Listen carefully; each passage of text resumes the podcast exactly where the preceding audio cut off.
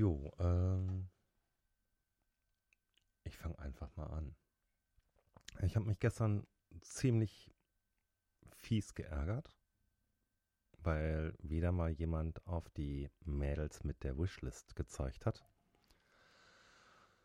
Ähm, ich bin da gespaltener Meinung zu. Wenn jemand der Meinung ist, äh, das als Prostitution ansehen zu müssen oder wie auch immer irgendwie da als Abzocke ansehen zu müssen, das, das kann man denken, ja, das ist überhaupt kein Thema. Da will ich auch niemandem strikt draus sehen, diesen Gedanken zu haben. Es geht nicht darum, was man da denkt, sondern es geht darum, was man da schreibt. Ähm, ich habe selber eine Wishlist. Aus verschiedenen Gründen. Und zwar zum einen, weil ich sage, hey, ich habe einen Podcast und zwar nicht nur diesen, den habe ich jetzt gerade erst frisch aufgesetzt. Der andere hat einen ganz anderen Benefit und da wird es interessant. Und zwar geht es in meinem Hauptpodcast darum, dass ich Menschen helfe, die von Institutionen, genauer gesagt von Krankenkassen und vom MDK, ziemlich vernatzt werden und insbesondere da, wo es um Kinder geht, unterstütze ich da gerne. Das heißt, wenn es zum Beispiel darum geht, dass ein Kind mit einem Asperger-Autismus oder mit einem ADHS einen Pflegegrad kriegen müsste, auch rein rechnerisch, und der MDK sagt, nee, ist aber nicht, dann unterstütze ich da die Eltern gerne und das mache ich tatsächlich für Noppes. Einfach weil ich an meinem Beruf dranbleiben möchte. Ich bin Krankenpfleger, aber auch, weil es mir letzten Endes äh, Spaß macht und mir auch Freude macht, wenn ich weiß, ich kann da Leuten helfen. So, jetzt wird's spannend. Ähm, diese Leute, die kriegen natürlich dann hinterher auch Geld. Also von der Krankenkasse bzw. Pflegekasse. Und ich weiß, dass diese Arbeit, die ich da reinstecke, eigentlich ein Schweinegeld kosten würde. Ich weiß aber auch, dass dieses Geld dringend erforderlich ist, damit äh, die ihren Kindern was Gutes tun können und bin da echt in einem Zwiespalt. Auf der einen Seite, klar, ich stecke da Arbeit rein, in so eine Geschichte gehen zehn Stunden. Ähm, auf der anderen Seite sage ich mir, hey, ich habe damals von Tipps von Bekannten profitiert. Ich lasse andere teilhaben. Und genau darum geht es in diesem Podcast. Ich äh, lasse Leute teilhaben daran, wie man da zu seinem Recht, also tatsächlich Recht und nicht juristischem Recht, kommt. Und biete deswegen auch an, hey, wenn ihr da wollt, könnt ihr mir das irgendwo sponsern. Daher rührt eigentlich meine Wishlist. Das ist auch keine Amazon-List, sondern das ist eine List von einem Musikhaus, weil ich einfach sage, okay, da stecke ich die Kohle rein. Ähm, ich stecke ziemlich viel Geld in meinen Tontechnikkram. Das heißt also, ich habe hier Tontechnik rumstehen. Ähm, da wird sich manch einer, der so als Hobby-Rapper zu Hause rumhampelt, drüber freuen. Ja.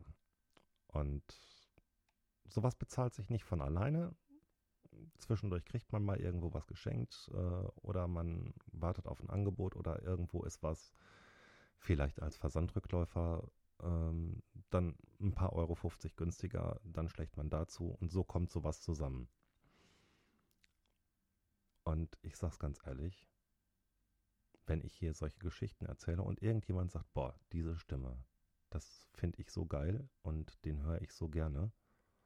Und der sagt, hey, weißt du was, damit du damit weitermachen kannst und damit du da irgendwo zumindest nicht dich für irgendwelche Technik in Unkosten stürzen musst, sag mir doch einfach, wo du wirklich Spaß dran hättest, wo worüber du dich wirklich freuen würdest. Und dann würde ich natürlich auch sagen, okay, dann ist das so. Das heißt, es freut sich jemand drüber, es möchte mir jemand ein Geschenk machen. Mehr nicht. Und wenn ich dann sage, okay, ähm, und dann denke ich zum Beispiel daran, klar, ich habe geilen Kram hier, ich habe geilen Stoff hier, was äh, Technik angeht. Ich habe wirklich richtig Geld in der Hand genommen. Aber es ist halt, es gibt immer noch was obendrauf. Und, dann sind halt Sachen dabei, wo ich sage, das kann ich so nicht ad hoc bezahlen. Das ist sowas wie ein Neumann TLM 102 oder 103. Die kosten 600 bzw. 900 Euro das Stück. Äh, das geht einfach nicht. Das, das schafft keiner so. Und wenn äh, jemand sagt, okay, ich unterstütze den und ich habe die Kohle über, hey, why not?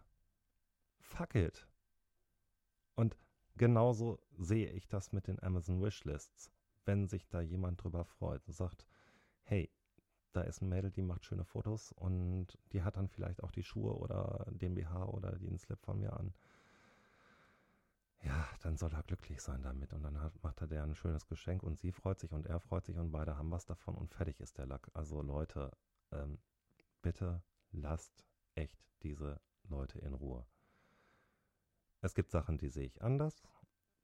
In dem Fall hier sage ich ganz klar, das ist sowas von Pissing, was da gestern so wieder diskutiert worden ist, rein über dieses Thema.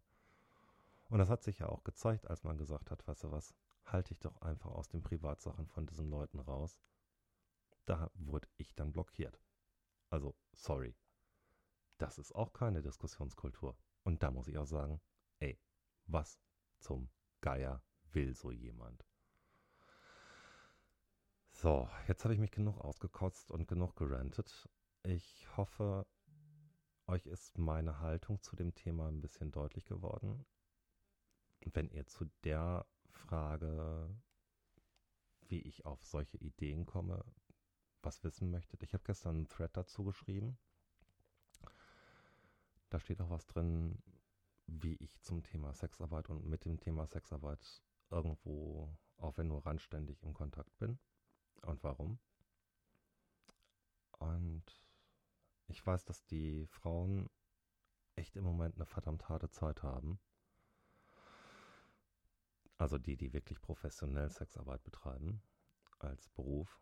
Und ich finde es eigentlich ziemlich scheiße, wie da mit denen umgegangen wird. Die haben sich echt einen Kopf gemacht, genauso wie Kulturschaffende, weiß ich auch. Und die kriegen jetzt auf den Sack, weil irgendwelche Idioten der Meinung sind, sie müssten Party machen. Und weil irgendwelche Idioten der Meinung sind, sie rennen zu irgendwelchen Ärzten, die Fantasiediagnosen auf irgendeinen Zettel schreiben und sagen, damit musst du keine Maske tragen. Oder die es auch einfach nicht geregelt kriegen, sich in ihren Kontakten ein bisschen vom Realen wegzubewegen und einfach mal zu sagen, okay, ich telefoniere mal mit meinen Leuten und schreibe mal eine Karte, schreibe mal einen Brief. Oder die sagen, ey, ich muss aber jetzt in Urlaub fahren. Und da, finde ich, ist so viel Solidarität zumindest drin, dass man sagt, hey, wir haben euch zumindest irgendwo in Gedanken und äh, wir wissen, dass es gerade richtig scheiße für euch läuft. Ja, das sind so ein paar Gedanken von mir. Bis dahin.